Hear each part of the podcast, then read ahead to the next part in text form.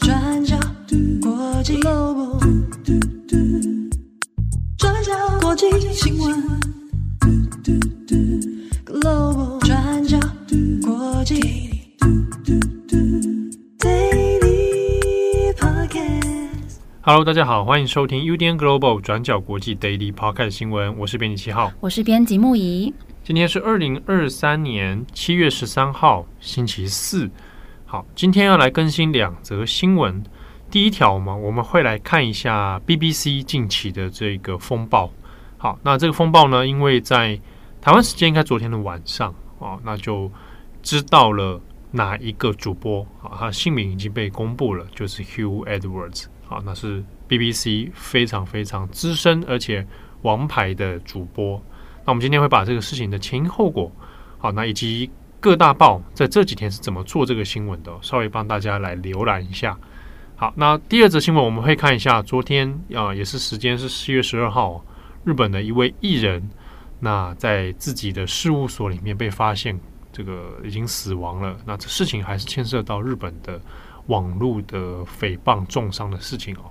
好，我们今天会来谈这两则。那第一个，我们先来看一下 BBC。好，有关最近在英国闹得沸沸扬扬的这个 BBC 性丑闻案，面临指控的这位男主播，现在身份被公布出来，就是 Hugh Edwards，休·爱德华兹。那今年六十一岁的爱德华兹，他是 BBC 最知名的主持人之一，在 BBC 他主导了英国重大新闻的报道。他除了主持 BBC 十点新闻之外，去年九月英国女王伊丽莎白二世过世，还有过去王室婚礼啊、英国大选等等，都是由他来播报。那他有国宝级主播之称哦。那我们看，在这三天，英国八卦小报的头版，像是《太阳报》The Sun、I，还有《每日邮报》，这些都是以 BBC 主播的性丑闻案作为最大的新闻版面。但是反观主流的英国纸媒，像是《泰晤士报》、《每日电讯报》、《金融时报》等等，则还是侧重在重大的国际政经时事上，像是北约峰会啊，还有美国总统拜登会见国王查尔斯三世等等的新闻。那对于这个 BBC 的性丑案，其实只有以非常小的篇幅来描写，或是有一些甚至在头版上是看不到这则新闻的。但是到了七月十二号，这些主流纸媒针对 BBC 的报道篇幅就变多了，像是《卫报》啊、《金融时报》、《每日电讯报》等等，都是以头版半版的篇幅来报道。那《泰晤士报》则是用满版哦，而且是放上了这位男主播爱德华兹跟他妻子的照片。那英国主流媒体在七月十二号这天都是怎么做这条新闻的呢？这些报道大致上都有提及到爱德华兹的妻子弗林德。弗林德她在七月十二号发布了声明，她坦承自己的丈夫爱德华兹就是这几天 BBC 丑闻的当事人。那弗林德她有提到，爱德华兹他患有严重的心理健康问题，而且近年以来他一直在接受忧郁症的相关治疗。那过去几天开始延烧风波之后，爱德华兹的忧郁症又严重的发作了，而且目前正在医院接受治疗。那弗林德他做的声明当中，并没有针对爱德华兹他受到的指控做出任何的回应，他只有说希望他的这份声明可以停止外界对于其他主持人的臆测。那弗林德他有说，爱德华兹现在状况非常的不好，等到他的身心状态恢复之后，可能可以出来回应这个事件，但是现在并不适合。那《金融时报》有分析到说，弗林德现在站出来坦诚这件事情，对 BBC 公司来说是一个解脱，还用 “relief” 这个字哦。因为 BBC 过去几天以来，对于要怎么在不公开当事人身份的状况之下来报道自家主播的丑闻，这个他们都处在庞大的压力之下。而伦敦警察局目前已经结束了对最初指控的评估，也表示说目前查无犯罪证据。而 BBC 有说，警方在先前曾经要求 BBC 公司暂停内部的调查。而现在，警方初步结果是没有查到犯罪证据。那 BBC 也将会继续这个内部调查工作。那《金融时报》也说，现在当事人的身份公布了。那接下来这个重担还是会回到 BBC 身上。未来他们在公司内部要怎么来处理这个案件？而我们回头来看，这个案件当初会公诸于世的时间点是在七月七号，是由英国八卦小报《太阳报》的报道。但是回头看这几天《太阳报》的报道方式，某种程度上其实是有疑虑的。例如说，《太阳报》他们大量使用了当事人母亲的爆料内容，而我们刚刚也有做很明显的对比哦，就是在事情有眉目之前，英国主流媒体基本上是不太琢磨这则新闻的。不过，在过去三天的时间里，《太阳报》每一天的头条都还是这一则，而且是在没有实际采访这位年轻人的状态之下进行大篇幅的报道。那《太阳报》他们自己的说法是，他们采访的对象是一对非常关心孩子的父母亲。那还指责 BBC 说，他们在遇到这么大的事件，但是他们根本没有对这对父母亲的投诉采取任何的行动。那我们知道，《太阳报》在英国是被视为不入流的八卦小报。那过去他们报道不实消息的案例也非常多，甚至有付钱去买报道的这种行为。那虽然这件事情的报道上面，当事人母亲有表示说自己并不希望因为受访而拿到金钱上的回报，说他出来爆料的目的是因为希望遏制他的孩子跟这位 BBC 主持人有裸照的买卖行为。不过还是要说，《太阳报》在他们报道的做法上面，基本上是有很大的疑虑的。好，我们这边要上来补充一下 Hugh Edwards 为什么这件事情他弄到现在变得这么严重。呃，当然，其中这一个原因是因为 Hugh Edwards 他本身的地位其实很崇高，那加上应该在理论上，在今年下半年或者是明年初，他就差不多要退休了啊，他其实已经年纪要准备退休了这个年龄哦。那所以这个对于英国来讲，它其实是公众形象上面很巨大的一个伤害。那加上又是 BBC 啊，它是一个公共媒体，所以当被爆出这个事情的时候。才会影响的这么大哦。当然，这个整件事情从《太阳报》的报道以来呢，它其实牵扯到伦理问题有很多，包括说《太阳报》的问题不只是说它前面的报道里面，呃，证据上有瑕疵。第二是，他也没有提出实际的市证，关于所谓的未成年的金钱往来。我们看到很多在报道上面都会直接就说：“哎，《太阳报》有说引述母亲的说法，说这个是当初有未成年的。”这个青少年，然后有金钱裸照的往来，哈，那是不是未成年？你要证明当时那个时候有没有市证，比如说有没有往来记录啊，啊之类的。但太阳报始终是没有提出来的，啊，但这是一大问题哦，有指控但是没有证据，而且经过了好几天之后，一样啊，这个状态是一样反复没有在做任何查证的。然后太阳报新的指控里面有包括说，那封城疫情封城期间，那 Hugh Edwards 还在那边约来约去啊。那这是在岔开话题啊，不断在开新的战场。那这是太阳报一贯的做法哦，所以这是有疑虑的点。那再来就是说，对于主流媒体为什么没有在刚开始做？那当然很简单，原因是因为当事人这个所谓的父母亲，他们是去找太阳报去做爆料。那在没有办法取得当事人联系之下，主流媒体他没有办法去重述一个八卦媒体未查证的新闻哦。啊，那这个是我想这是最基本。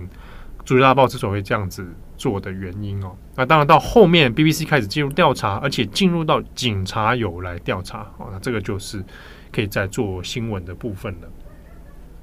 那关于 Hugh Edwards 呢，这边也跟大家稍微讲一下，我们过去在 BBC 的重大新闻上面，其实都常常会看到他。那去年度我们在做英国女王的新闻的时候呢，大家可能还有印象，我们有说到我们当下是怎么判断。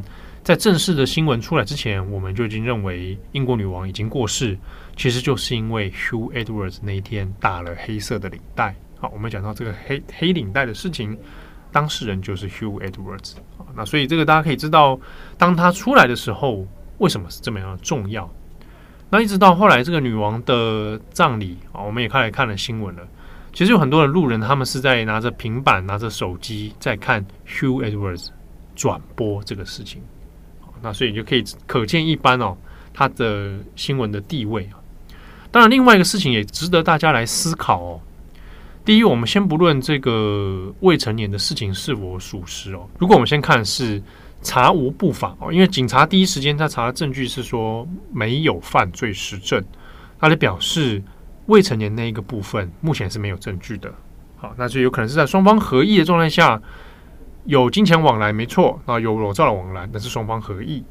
好，那这个部分，如果他查无不法，那我们应该怎么看待这个事情？当事人是不是被害人呢？哦，这个部分我们就可以来来谈一下，当初在各个中文新闻在报的时候，用词是怎么用的？哦，是被害人吗？还是当事人？哦，那大家可以留意一下，我们当初在做这条新闻的时候，是先用当事人，因为是不是被害那个当事人，那个 teenager 那个青少年并没有说，那因为还没进入到司法程序，所以我们很难当下就马上断定哦，这就是当时被害人。啊，那这个涉及到语言上面的问题。第二个是大家也可以留意哦，新闻刚爆出来的时候呢，大家说的这个青少年是男的还是女的？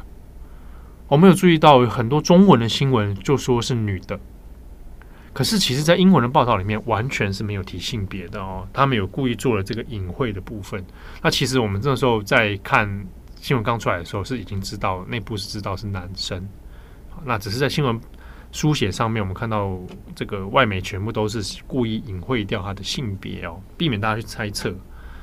那那个那一阵子，其实也很多人在猜是 BBC 的谁啊？哦，诶、欸，其实要只要去查，因为 BBC 已经说当事人被停职嘛，嗯，所以你只要去对节目表看看谁没出现在节目上，大概就知道啊。那那一阵子其实就已经人选就是有几个了哦，因为包括电视的，包括广播 Radio 的哦，那大家就会有猜到。那有些人就是。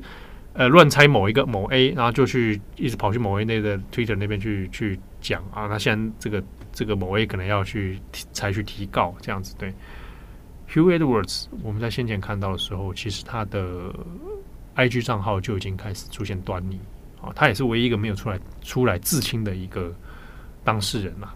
所以先前其实是呃，像我自己是只有猜到哦，有可能就是他哦。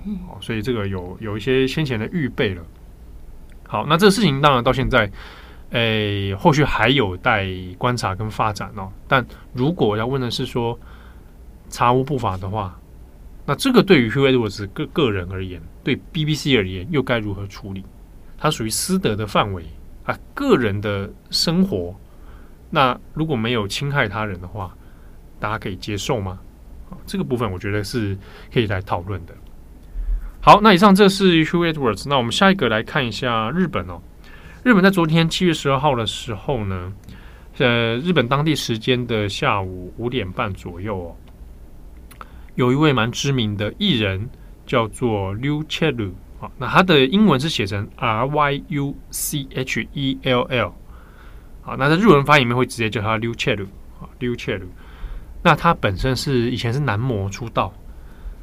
后来呢，他现在在诶、被发现说，在东京的事务所艺人事务所里面呢，就在里面沉尸哦，那已经确认是死亡了。那得年是只有二十七岁而已。我要讲一下这个 ryuchell，如果有常在看日本综艺的话，应该会对他算是熟悉哦。因为以前他出道的时候虽然是男模，但是呢，诶、欸，他的形象上面比较中性。啊，甚至是也有一点这个带一种少女气质哦。那以前他很很有名的造型就是金色短发，然后会戴那个头戴在额头上面，讲话就觉得感受到比较哎很女性化一点。那后来呢，这个 ryuchell 他其实还蛮受欢迎的，也是常常在登上谈话性节目啦，或者是广告上面都看得到他。那二零一六年的时候，ryuchell 他就结婚了啊，他跟一个女性啊叫 Peiko，那他们两个就结婚。结婚之后呢，也生了小孩。那生小孩之后啊，这个 ryuchell 他其实也蛮常在网络上面或者节目上分享自己的育儿心得。那曾经还甚至还得过说这个艺能界、艺人界里面的模范奶爸了啊。这个模范奶爸就是说他哇，你看他在日本里面很少见到有男性愿意在家顾小孩这样。Ryuchell 那个时候也有在对外讲，就是说啊，这个现在的现代夫妇生活本来就各式各样啊，那男生也当然也可以这个持家务啊，也可以带小孩，所以他对对于当时的模范奶爸，觉得好像把用框框设限了不同的性别应该做了什么事。那今天一个爸爸会在家带小孩，你就说他模范奶爸，嗯、啊，这就觉得好像是因为原本的社会框架太刻板了。那 ryucheon 后来一个很剧烈的转变是在二零二二年去年的时候呢，他忽然之间呢无预警的就离婚了啊。那离婚之后，他其实也有对外讲说，诶，他其实隐藏了自己真正的性向很久了。那他他也是出柜告白说，他自己的性别认同其实是女性。好，后来在这样的告白之后呢，他的公众形象就开始以女装的形象来出现。那他还开始用长发，然后呢也会化妆打扮。那后来的整个整体形象，跟他之前这个爸爸，或者跟他这个男模的这个形形象，就是完全是不一样的啊。那这个当然是很巨大的转变。但也因为这个转变，在网络上面引起非常多的讨论，甚至有人开始去中伤留言他留言骂他说。你有小孩，你还变这样，嗯，啊，或者甚至说你居然这样离婚了，啊，你小孩怎么办啊？那或者是骂他的女装啊，说你的女装很丑，或者是什么什么之类的啊，这种针对外在形象或者是他的行为有很多这样的批评。我印象很深刻，应该是今年今年上半年吧，还是去年底，我还有在 NHK 的节目上看到他。嗯，那他当时就是以女性的形象受访，他其实是很多来宾了。那他其实在谈的就是多元性别。好，那所以在日本的 LGBT 这个话题里面，那 ryucheon 他其实后来也变成一个蛮重要的一个人物的啊。那年轻人很多人也都知道他，因为他现年也不过才二十七岁而已哦。好，那网络上有这么多骂他的声音，甚至是在日本的网站里面有一个网站叫做 Ski Kirai，翻成中文就是喜欢讨厌 .com。这个网站就是专门让网友来投票，公众人物你最喜欢谁？然后，公众人物你最讨厌谁？你每天可以投一次。嗯，这个 ryucheon 呢，就曾经被投为日本网友最讨厌的人第一名，然后蝉联那个冠军。讨厌的原因你看不到，因为那网站上不会写告诉你任何原因，他就是让你投票而已。嗯，这个 Sukikirai 哈，喜欢讨厌 .com 这个网站呢，在日本曾经有引发很多的宣传大波，因为有很多 YouTuber 对这个网站也是觉得很痛恨。因为有些 YouTuber 也被投票被投上去，就说啊，我我就讨厌你啊，哦，我就投上去投票。这个大家可以想象吧？啊，在台湾如果有发生这种网站的话，你大概也可以看想象会发生什么事情。嗯嗯。啊，那当然喜欢的排行榜，那大家就没什么意见。那我看到喜欢排行榜上面，上面像日本现在始终前五名都一定会有那个三明治人啊，那我很很喜欢的一个漫才团体啊，他们形象一直都很好。可是不喜欢排行榜上面就是各种你也意想不到的。那有的有些公众人物。艺人啊，YouTuber 啊，曾经有都讲过说，这种网站其实对他们来说是一个很折磨的东西。那甚至还有很多人会用 Twitter 上面去转发啊，就是说，哎，我们一起来投票啊，或者是啊留言啊，怎么样哦？那这种网站其实就变成了一个很恶质的现象。那先前大家也记得《双层公寓》的木村花，也是被网友的大量的洗版之后，造成他身心崩溃的压力，后来他选择自杀。那这一次呢，ryucheon 在事务所里面死亡这件事情，警方还在调查当中。好，他死因确切是为什么还不晓得。但是很多人说，这看起来目前警方是说会朝自杀的方向来侦办，好来调查。那在同一个时间，昨天傍晚的时候，日本的 Twitter 上面的大量的关键字啊，热搜关键字，一个就是 ryucheon，一个就是诽谤重伤。啊，很多人就想到木村花的事情，就是 ryucheon 可能也是。在受到这样大量的重伤之下，承受不了，然后而最后选择这样的道路，甚至到新闻出来了，他死亡的新闻出来了，Twitter 上你都还看得到有人在留言说：“你这样就去死啊！”还在留言说：“你还有小孩、欸。”嗯，好，类似的言论是就非常多。后来我就不一一细讲了，甚至在他宣告他女装的时候呢，他的那些。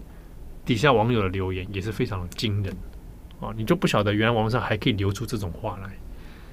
那这个现象其实已经困扰日本很久了。那从木村花的事情，日本也要立法立了一个木村花的条款，就是说你诽谤重伤这事情一定要付出法律上的责任。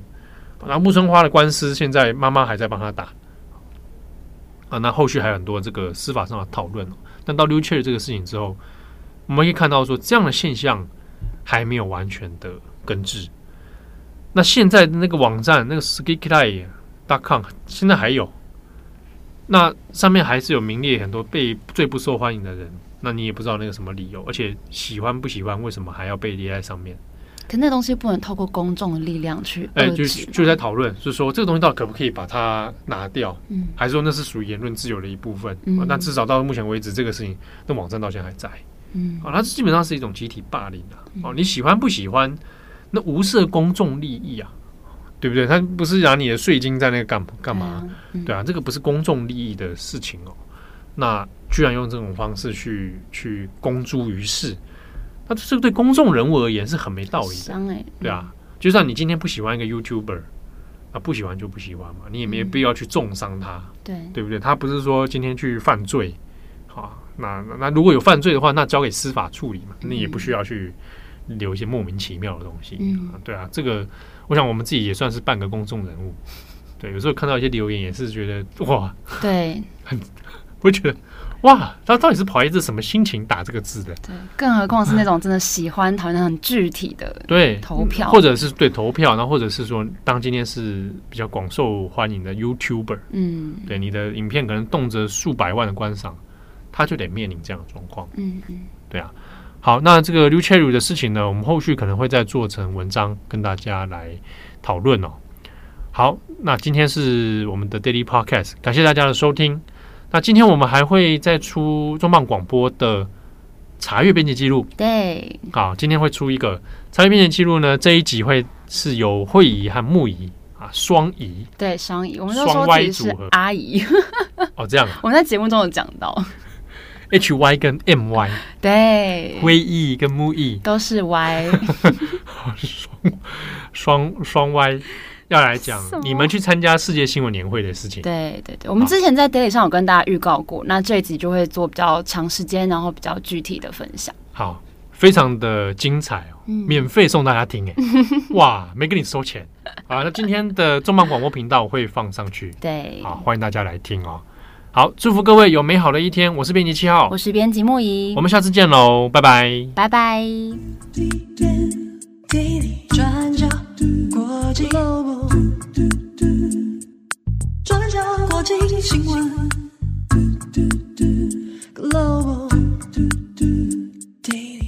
Podcast 新闻。